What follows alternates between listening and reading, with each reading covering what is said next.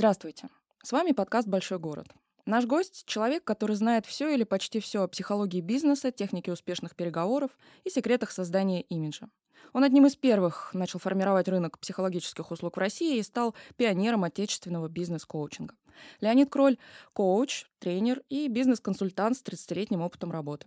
Профессор Высшей школы экономики, доктор психологических наук. Мы узнаем у него, чем коуч отличается от психотерапевта, сколько сеансов нужно, чтобы привести свою жизнь в порядок, как не выгорать на работе и как научиться продавать себя, оставаясь собой.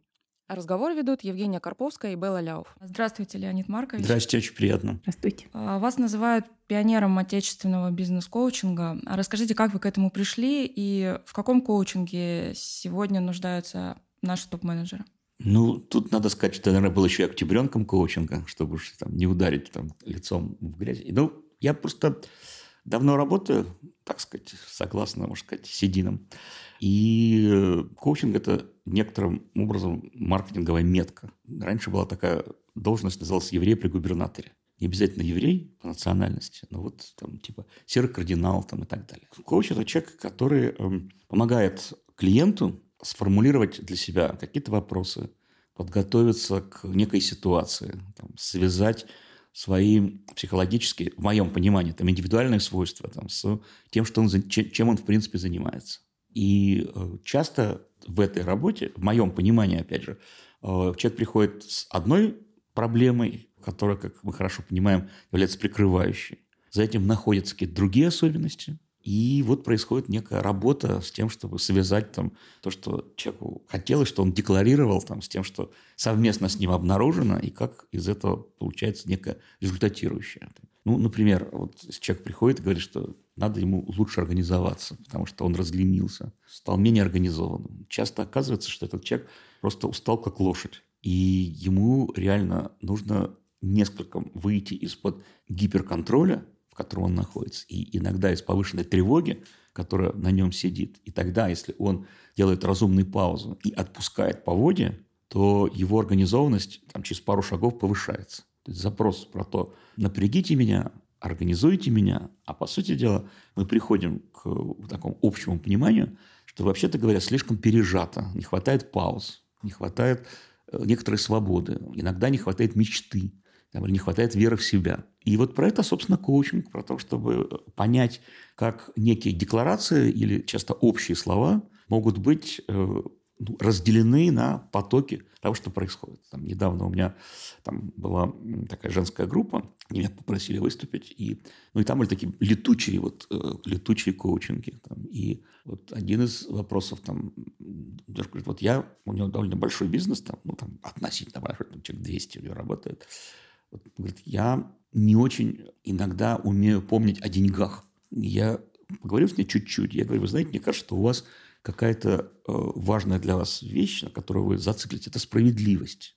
Вы очень не любите несправедливости. И когда начинают невольно вас там, принижать или недооценивать, вы на это начинаете реагировать, и ваши переговоры сводятся не столько к деньгам, сколько к тому, вот как на самом деле справедливо внутри этого. Доказывание чего-то. А внутри этого еще показывает, что вы там ну, чуть подозрительны, потому что ну, вам, вы честный человек, вам хочет, чтобы вас ценили, чтобы то, что вы делаете, там, было на высоте и прочее. И вот это про коучинг, с моей точки зрения, потому что а, если мы нашли некий поинт вот ее характера, что у нее повышенное чувство справедливости и некоторая подозрительность, то отсюда уже э, можно понять, почему она иногда забывает в переговорах о деньгах, и в этом проигрывает. А другая девушка, всем тоже интересная там дама, рассказала, что вот энергии не хватает. И опять короткий там разговор. Оказалось, что она недавно развелась, там, сравнительно, пробыв в браке там 15 лет. При том, что вроде бы на таком уровне, кажется, поверхностном все хорошо, и она развелась. Но, в общем, горечь есть. И вот что же сейчас делать? Там, вроде бы надо на свидание ходить, надо как-то свою жизнь устраивать, там, а сил-то нет, потому что на работу никто не отменял, и там на этой работе нужно вот и то, и другое. И оказывается, что чтобы там после работы пойти на свидание, это вторая работа. А третья работа нужно еще себя в порядок привести. То с собой, это все. И вот получается там типа надо, но не очень-то и хочется. Хотя вот все при ней. И мы выясняем, что в ее детской ситуации все было в доме, ну, как говорится, нормально, там, спокойно, но как-то не очень-то ее догревали. Вот было достаточно к ней безразлично относились. С некоторой такой советской, легкой такой вот, по делу, да, там, что поела, там, там, где была, а так, чтобы вот любили, там, не очень-то. И вот сейчас она работает, тоже все при ней, она директор по персоналу там, компания. Все ровненько, но без большой любви, без больших задеваний. И вот это отсутствие тепла, я говорю, ну, как вы же такой кабачок на грядке, вам солнца не хватает. Вот. Откуда же энергия, собственно? Непонятна цель. Там. Вот опять выйти замуж, там, ну, хорошо, что он должен там, рыцарь на белом коне прискакать там, сразу. Или на свидание ходить. Сейчас пока сил не очень хватает. Там. Конечно, хотелось бы замуж выйти и нос утереть своему бывшему.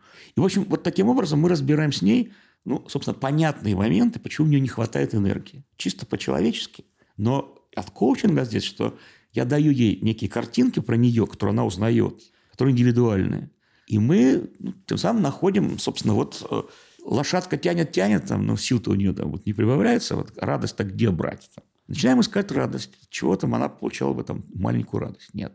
Великих событий, больших побед, а вот как себе какие-то удовольствия доставать, доставлять, там, как э, вот, шутить больше и прочее, прочее. Вот из этих элементов вот в этом коротком коучинге складываем ответ вот на радость. Потому что если так немножко обобщить, то надо у нее много, а хочу вдруг стало мало. И надо найти вот эти вот хотелки. И когда возникают хотелки, хотя бы там небольшие, но ее конкретные, то из этих хотелок уже появляется энергия. А если через силу, когда хотелок нет, там, типа ходить там, там фитнес, там прыгать, там велосипед, тиндер и так далее, ну как-то хотелок от этого не прибавляется. Это все опять очередные надо. И если, опять же, чуть-чуть обобщать, то такая социальная ситуация, в которой мы работаем, часто людей приучили к тому, что надо, вышкалили, а хотелок-то у них не хватает. Вот отсюда может быть этот там пример там, вот про вот здесь про энергию. Там. Вот. А третий в этом случае, в этом таком мастер-классе коучинговом был такой, что девушка говорит, что мне надо масштабироваться, надо мне побольше бизнеса. Я говорю, что, знаете, мне кажется, у вас довольно тревожное лицо и вы все любите, все любите делать сами. Вот просто все-все сами там. И вы такой, мне кажется, перфекционист, что вы и за себя, и за ту подругу, и за ту сотрудницу, и за того Контроллер парня. еще называют. Контроль, да, за всех, за всеми, за всех. Поэтому, ну, лошадь же не может тянуть там три телеги, а две вы уже тянете. Поэтому внутри вас есть сопротивление, потому что если все вы делаете сами, и у вас повышается тревога недоделанности, то как масштабироваться? Если вы масштабируетесь, вам нужно вообще тогда вообще домой не уходить с работы. Вот шутки шутками, но мне кажется, что когда с человеку, ну так шутя, но в картинках и внятно ты даешь версию, которая вначале твоя, а потом становится его, и им разделенная, вы говорите на одном языке. Вот мне кажется, что коучинг – это про то, чтобы начать с человеком говорить на его языке. Это отличается от некой позиции условного ментора, который, ну, типа, знает, как надо, у него есть опыт, он видит, и он что-то диктует.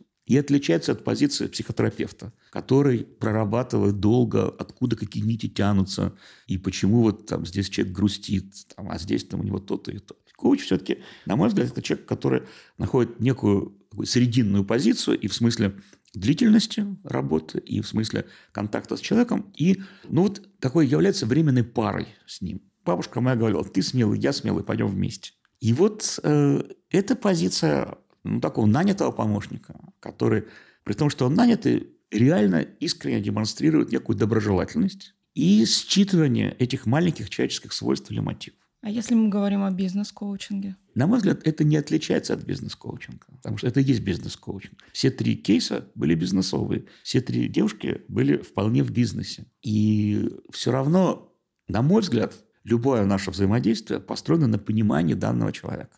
На психологии. Человек будучи он в бизнесе или будучи он не в бизнесе, он из своего характера действует. Поэтому мне кажется, что нам важно понимать другого человека и общаться с ним из лучшего понимания его характера, чем есть у него самого. Те, кто к вам приходят, э, топ-менеджеры, политики, спортсмены, я считала, вот с какими запросами они приходят, с самыми частыми? Нет самых частых запросов. Там, я думаю, что, например, вот есть такой запрос, когда топ-менеджер или управляющая крупная компания приходит с каким-то запросом. А я ему говорю, знаете, мне кажется, вы кот в сапогах. Потому что, знаете, эту историю про кота в сапогах, он был очень успешен для своего акционера, для своего владельца. Ну, вот э, нелегко перейти от роли управляющего бизнесом к ведению самостоятельного бизнеса. Конечно, мне это говорят, что да-да, то-то, но вот мы немножко опоздали, там все расхватали, мы теперь только можем помогать там, и, и там вести и прочее. Вот это, например, один из запросов бизнес-коучинга. Как мне из управляющего стать владельцем? Или привести так переговоры, чтобы получить пусть небольшой акционерский пакет, миноритарный пакет. Другой э, запрос может состоять в том, что я все-таки э, ухожу с работы, и немножко я перегреваюсь, и поэтому продолжаю думать вот о делах как мне отключить там, голову. Ну или там запрос может быть, там, как так происходит, что вот я семь раз там очень прилично богател, и семь раз я почти разорялся. Есть ли в этом какие-то закономерности? Есть у нас уровень, ну, такой рациональный, в котором мы декларируем, что происходит. А есть всякие дополнительные подспудные факторы. И вот с моей точки зрения, коуч заклоняется тем, что он разбирается вот в этих подспудных факторах, которые оказывают свое влияние наряду с тем, что человек декларирует. Я хотела вернуться все-таки вот к первому вашему тезису, даже не тезису, а ответу на вопрос. Вы сказали, что есть общее с психотерапией, но правильно ли я поняла, что коучинг э, работает быстрее? Существует множество разных психотерапий, в том числе и короткие психотерапии и прочее. Но в целом такой традиционный ответ заключается в том, что э, коучинг э, занимается скорее ресурсами, а психотерапия якобы занимается проблемами опять такое азбучное разделение, что психотерапевт много больше занимается прошлым, чтобы из него извлечь определенные там, уроки и прочее. А коуч так или иначе связывает настоящее с будущим. Это очень условное разделение, потому что наверняка вы меня спросите, откуда берутся коучи. Они берутся из всех щелей. Вплоть только не вылезают. И некоторые приходят из бизнеса, Некоторые приходят из продаж непосредственно, некоторые приходят из психотерапии, а некоторые, так сказать, живо зарождаются непонятно откуда, а сразу вот становятся коучами. А вот вы же раньше были психологом, а потом переквалифицировались в коуч. Ну, я, собственно, всегда, так же, как и сейчас, занимался с клиентом. Но я, у меня есть опыт психотерапии довольно большой. И, ну, Это да. менее интересно? В принципе, поскольку, поскольку сейчас коучинг стал такой модной историей, он решает задачи короче и не так долго и кропотливо. Потому что из организации приходят люди, которые, ну, много лет назад было такое шутливое профессиональное определение про людей, что у одних людей нет времени, а у других нет денег. И вот психотерапевт работал в основном с теми, у кого нет денег. А коуч работает, это, конечно, утрировка и шутка, с теми, у кого нет времени. И требование к бизнес-коучу, э, который часто работает с людьми социально продвинутыми, заключается в том, что времени мало, и ты должен так работать, чтобы, принося пользу, человек еще и не скучал. В психотерапии элементы скуки и процесса, они важны, практичны и неизбежны. Потому что человек сквозь скуку иногда понимает какие-то важные вещи. А в коучинге позволить себе вот такого, ну, как бы некоторого погружения не всегда есть возможность, потому что так или иначе мы с человеком работаем по принципу лучшего перенесения им неопределенности. Человек, когда больше приносит неопределенности, у него больше творческие составляющие там, в том, что он делает. А методы примерно похожие? Ну, опять же, есть классическое определение коучинга, в котором в основном задаются вопросы, и только вопросы, нельзя давать советы, нельзя намекать на что-то и так далее. Я этой линии не придерживаю. Я считаю, что часто в практической жизни, ну, то есть некие такие очень уж классические виды коучинга, это невольная секта. Там, ну, это не такая секта, что она там, все вместе кого-нибудь убить. Нет, к счастью. Там, но надо дать другу страшную клятву, не задавать вопросов, например. Задал вопрос, не проходит там, сертификацию. Но в этом есть другая крайность, потому что если вы подписаны на то, что никаких вопросов, то вам и про человека не очень-то надо понимать. Там, ну, вы там задаете ему вопросы, а там выйдет что-нибудь, не выйдет. Это займет, в принципе, больше времени. Я свой метод называю провокативно и бережно это бережно, но достаточно провокативно, потому что иногда я делаю некие гипотезы про человека там, в таком сослагательном наклонении. А может быть, вот это. А я думаю про вас вот то там и так далее. Вот это разновидность моего коучинга, который позволяет за счет некоторой провокативности и субъективности иногда двигаться быстрее. Я называю свой коучинг субъективным. Результат как быстро в среднем удается получить? Я думаю, что что считать результатом, и очень по-разному. Я, например, ориентирован на то, чтобы максимальным образом дать эффект даже в, одно, в, один раз, чтобы человек получил какие-то для себя неожиданные инсайты. Сейчас у меня книжка вот закончилась, называется «На 60 минут инсайтов». Это э, как бы такая разновидность, что, по крайней мере, ты в роли архитектора обсуждаешь с человеком, что видно из этого окна, а как вот он себя будет чувствовать вот на этом этаже, чем отличается там, такая высота потолка от такой и так далее. По поводу психотерапии, психотерапия, в принципе, в среднем, конечно, вещь гораздо более длительная, и именно за счет длительности дает свои эффекты. Вот. А с коучем, ну, я могу вам сказать, что вот корпорации, когда присылают тебе там директора, например, дают тебе иногда от 5 до 12 сессий. За 12 сессий довольно много удается сделать. 12 часов. 12 часов, да. Психотерапия – это очень маленькое количество считается. А мы что-то заимствуем с Запада? Там есть какие-то специалисты, которые вот говорят что-то принципиально новое? Коучей много, потому что рынок обучения коучингу значительно больше, чем сам рынок коучинга. Гораздо интереснее учить людей чему-то новому. Это продажа надежд, продажа там, качества общения, продажа неких перспектив. У меня вот есть такой вечерний тренинг, называется он «Как продавать себя, оставаясь собой». И на него приходят люди, часто очень такие продвинутые, успешные HR. И их мысль такова, что мы такие умные, мы уже столько тут всего знаем, мы столько отработали, но же мы не такие уж умные, потому что мы ходим на работу. А если мы будем коучем, хорошим коучем, и к нам выстроятся люди из списка Forbes, ну или там поменьше, то это же как прекрасно. И на работу ходить не надо все время. И деньги неплохие, и жизнь иначе строится. В этой э, самой по себе идее есть высокая степень привлекательности. Потому что коуч относительно новая профессия. Как бывает к этому очень двойственное отношение. Одни считают, что это все чистая профанация и обман, а другие считают, что это как бы вот такой писк будущего, и надо вот этому обучиться. Вообще-то мы все таскаем с Запада, начиная там от кроссовок или там, не знаю, там жвачки, и кончая методами коучинга. Но коучинг – это такая вещь, которая, в общем-то, легко производится и здесь. Это не э, то, что требуется обязательно импортировать. Коучинг заключается в том, что для каждого человека максимально индивидуально подбираются его ключи. И одним ключом не открываются другие двери. Человек находит вот в этой своей работе, которая всегда работа, ну, какие-то свои азарты. Например, кто-то там хитрит и ворует время для себя, сидит в интернете. А кто-то ищет там какую-то свою маленькую коррупцию. А кто-то плетет интригу и хочет там вот что-то достичь с помощью этой интриги. То есть это вопрос плюс задачи для человека. И человек, чтобы развлечь себя, он ищет эти плюс-задачи. Если мы, например, разбираем это в коучинге, мы находим эти плюс-задачи и отчетливо о них говорим. Без стыда, без вины.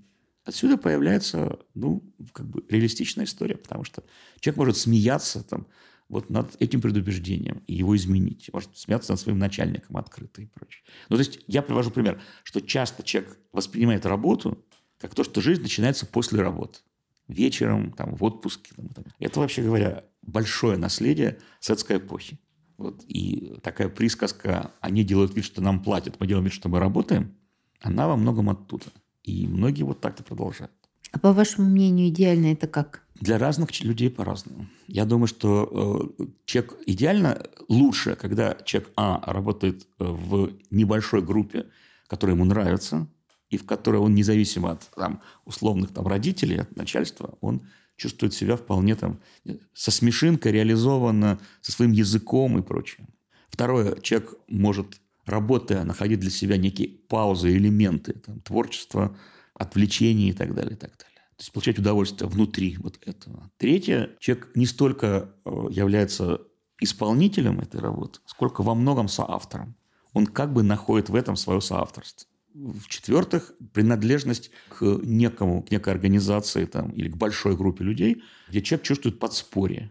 Ну, человек там, скажем, работает в крупной современной айтишной компании. Мы тут вот продвинуты в этом. Или он принадлежит там, к крутым ребятам, к банде, там, к военным там, и так далее. Вот это все факторы, которые собираются в то, что э, я тут вообще не последний человек. Там, вот, малая группа, э, пауза и творческое начало – свои перспективы, своя, своя игра. Ну и вот какая-то большая, большая совокупность, э, куда человек тоже принадлежит, с чем идентифицируется. А вот трудоголики, по-вашему, это кто? Это очень разные, очень разные люди, но часто, например, есть такой тип трудоголиков, которые очень эффективны, но они не умеют испытывать радость. И они трудоголики, потому что у них все время есть результат галочки достижения, но нет удовольствия от процесса. И поэтому трудоголик – это человек, который иногда можно вылечить, потому что он принял и процесс тоже, а не только те или иные результаты. Но это люди, которые больше фиксированы на результате, которые не очень умеют испытывать радость, отдыхать и просто вот, ну, вот находиться в процессе. То есть вот человек идет на лыжах, он отталкивается, а потом проезжает сколько-то по инерции. И это два такта или там четыре даже такта. И трудоголик, он не хочет проезжать по инерции, он хочет сразу отталкиваться и все время ускорять темп. В этом отношении это не очень, не всегда очень так уже реалистично, но это часто формально успешные люди. А трудоголики чаще выгорают на работе? люди вообще выгорают, потому что у них не хватает радости, у них нет особых смыслов. Там. Они э, уже прошли такой опыт не очень успешной жизни в детстве. Там. Ну, и, в том числе могут быть трудоголиками. По вашему мнению, э, для человека очень важно испытывать радость не только от работы, а вообще от каких-то приятных ему вещей, ну, да, чтобы быть эффективным на работе? Ну, я думаю, что просто так мозг устроен, что он кормится так называемыми эндорфинами, то есть от позитивных подкреплений. И если тебе что-то нравится, то это легче запоминаешь, ты это лучше воспроизводишь, ты к этому стремишься.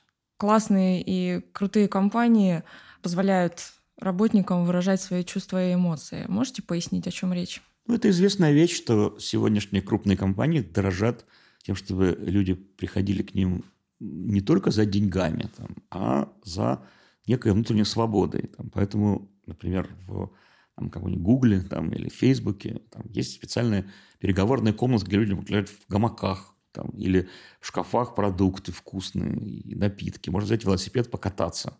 Там есть какие-то подзарядки, которые ты можешь взять. Ты можешь взять еду домой и так далее. Вот эти расходы, они являются пренебрежимыми по сравнению с тем, что человек чувствует себя на работе лучше, чем где бы то ни было. Ему туда хочется приходить, он там э, может э, находить единомышленникам прогулки и прочее.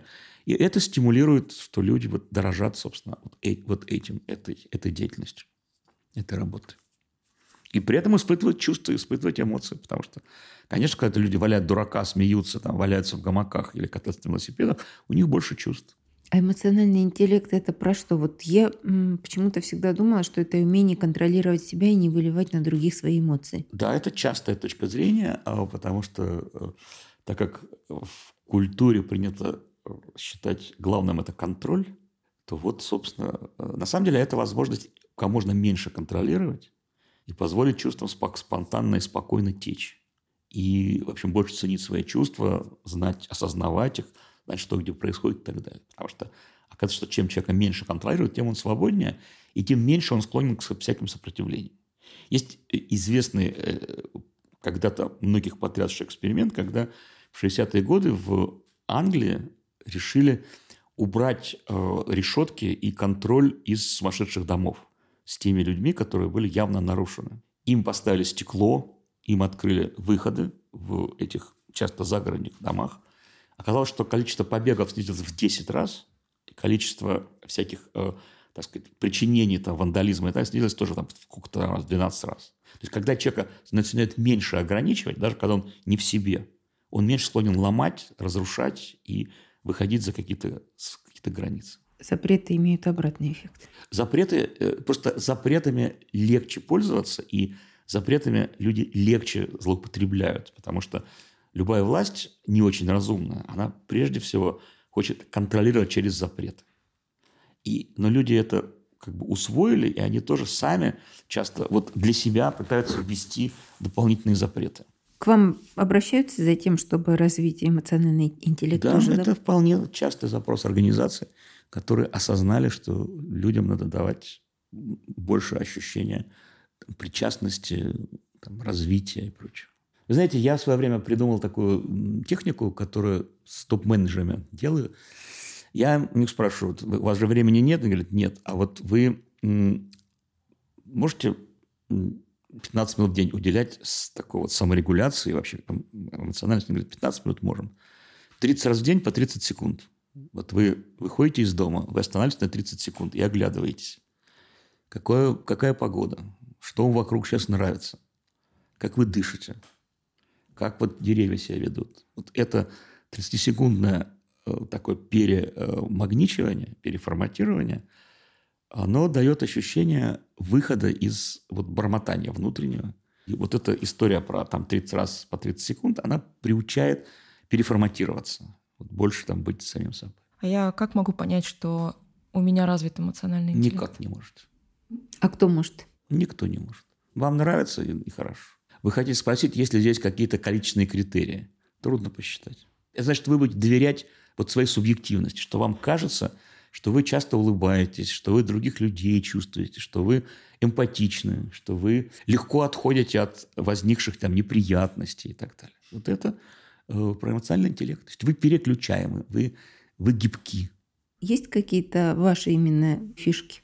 Фишка вот, вот эта история 30 раз по 30 секунд. А, это ваше? Да, есть там фишки там про то, чтобы несколько раз там в день по, по 5 минут там вот как-то отвлекаться. Там, вот, лучше, более насыщенные паузы. Есть фишка про то, чтобы больше, было больше чувственного. Потому что чем больше чувственного, тем меньше тревоги. Часто в мегаполисе люди к концу недели чувствуют себя загнанными лошадями. Дайте совет, что делать? Реагировать вовремя, не не, не ждать, не ждать, э, не ждать выходных, найти смысл в твоей работе. Знаете, это известная же история про то, что в лагерях, как выяснилось, выживали люди, у которых был какой-то смысл, которые там сопротивление организовывали, там, Богу молились и так далее. А те, которые думали, когда нас освободят, аналог э, людей, которые вот в мегаполисе там, ждут выходных, им было хуже. То есть вопрос э, не ждать выходных, а жить своей жизнью в течение рабочей недели. В нашем обществе какая культура отношения к деньгам? В нашем обществе огромное количество разных а, разновидностей отношений к деньгам. Есть люди, которые считают, что типа денег не было и не надо. Есть люди, которые считают, что хорошо бы иметь деньги, но и так перебьемся. Очень много предубеждений про то, что богатые плохие. Очень много предубеждений, что не высовывайся, будет слишком много, у тебя отнимут. Это все откуда-то оттуда, из Ну, это так или иначе там бродит, бродит. Там. И у нас очень низкий статус предпринимательства в целом, и отношение к этому и сверху, и снизу такое слегка пренебрежительно завистливое. Поэтому у нас с деньгами в целом, вот при всем множестве таких э, трендов, конечно, проблемная история. Деньги не вызывают уважения, они не выглядят как чистыми, заработанными, там, интересными и прочее. А, мысли материальные, если говорить о деньгах?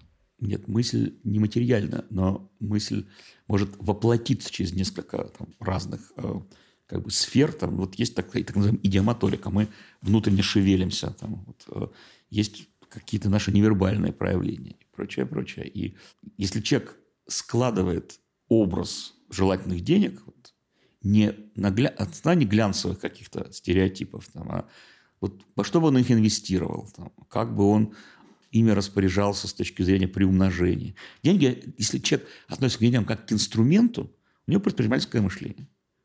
Это часто эффективнее, чем когда у человека чисто потребительское мышление. Только возникли деньги, сразу съел два мороженых, и все. А некоторые три могут съесть. А вот к вам приходит с вопросом, как мне начать зарабатывать? Как мне начать больше зарабатывать? Это буквально вопрос слишком, но часто есть вопросы, почему я, почему я безразличен, безразличен к деньгам, например. Почему у меня есть там клиент, который, как выяснилось, время от времени становится очень рассеянным. И когда он становится рассеянным, ему ну, как бы пофигу, все равно. И он не доводит до конца переговоры, он не досчитывает какие-то свои бизнес-планы. И у него достаточно большие деньги утекают.